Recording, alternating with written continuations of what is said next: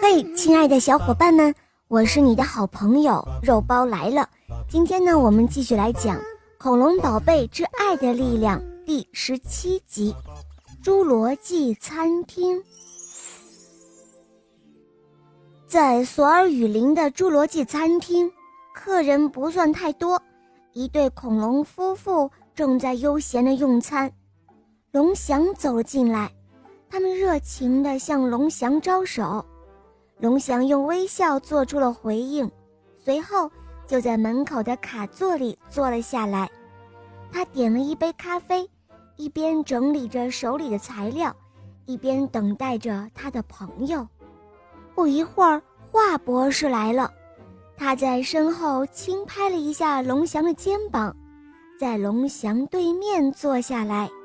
很顺利，华博士说。通过残存的记忆碎片，智慧大脑成功的帮助希瑞拼接起了完整的记忆。我知道了，谢谢。龙翔浅浅一笑，却又转口说道：“只是我担心找回的记忆，或许会让他感到更加痛苦。”华博士听了，默默的点了点头：“是啊，现在他一定会很想念他的父亲。”但他无法回到父亲身边，龙翔说：“此刻他很能体会希瑞的感受。一位人鱼公主却不能回到人鱼岛，即便她能回去，苏鲁克也不会放过她，甚至很有可能再次把她抛进大海。”唉，真是可怜的孩子呀！华博士叹了口气。这个时候，服务生又送上一杯咖啡。华博士端起了杯子，轻轻地抿了一口，换了一个话题：“咱们说说火龙石吧。”龙翔把手中的资料递给了华博士，他说：“前几天，都宝和元宝意外变成了化石，我们通过释放火龙石的能量救回了他们，但技术团队监测到，火龙石所释放的能量是都宝元宝实际接收能量的五倍之多。”我们一直在检测，我们想知道火龙石过分释放的能量究竟去了哪里。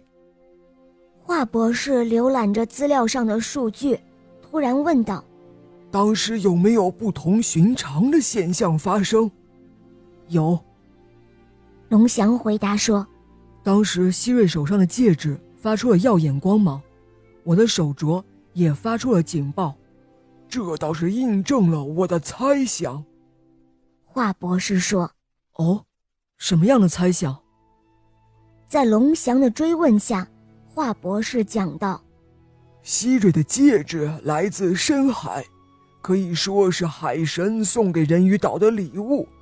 我通过检测和大数据的比对，发现这枚戒指所蕴含的能量非同寻常，和火龙石一样，这枚戒指。”同样也是生命之源呐！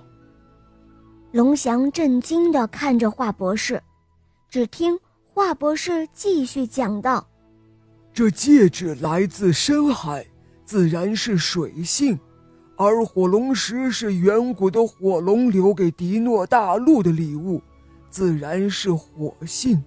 所以他们相遇时，戒指便会激发火龙石。”释放更多的能量。原来如此，龙翔似乎找到了一个新的思路。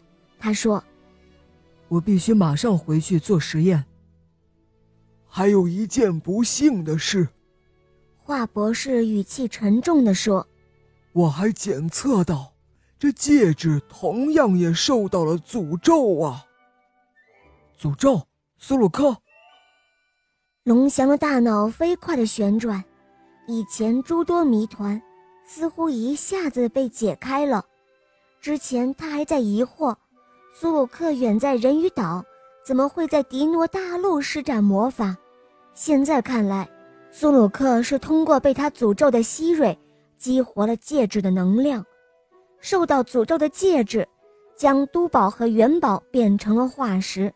同样的道理。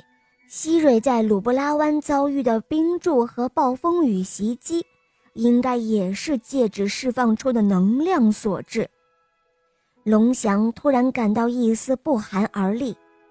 如果这个推理成立，那么火龙石过度消耗的能量，很有可能是通过戒指被邪恶的苏鲁克给盗取了。这样说来，苏鲁克处心积虑，正在酝酿一场巨大的阴谋。好了，亲爱的小伙伴们，今天的故事肉包就讲到这里了。下一集请继续关注由中华恐龙园出品的《恐龙宝贝之爱的力量》系列故事。小伙伴们，我们下一集见哦！